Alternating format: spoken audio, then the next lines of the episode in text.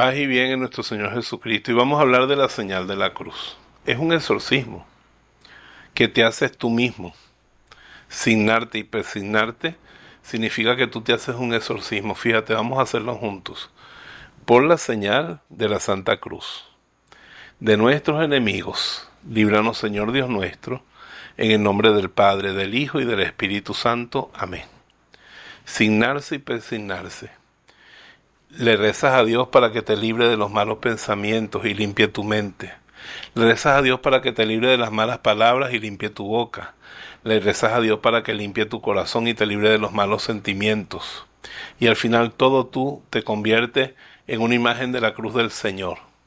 Vemos que los beisbolistas, los cantantes, algunos que no son ni católicos, lo hacen como un signo de protección. Claro que te protege, la Santa Cruz pero es sobre todo una proclamación de la fe. Dicen que los primeros cristianos se reconocían porque pintaban un pececito, que en griego Ixi significa Jesús, Cristo, Salvador del mundo, como las iniciales.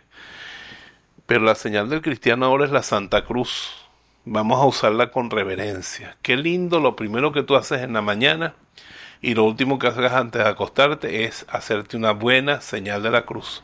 Eso mantiene al demonio lejos, y te fortalece a ti. Así que culminemos hoy nuestro rato de reflexión persignándonos y signándonos por la señal de la Santa Cruz de nuestros enemigos.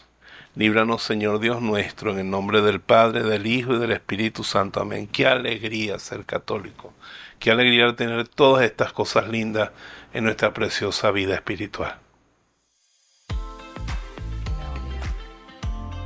Si este mensaje ha bendecido tu vida, suscríbete a nuestro canal, haz clic en el botón me gusta y activa las notificaciones. La voz de Jesús. Queremos que la sangre de Cristo no se derrame en vano.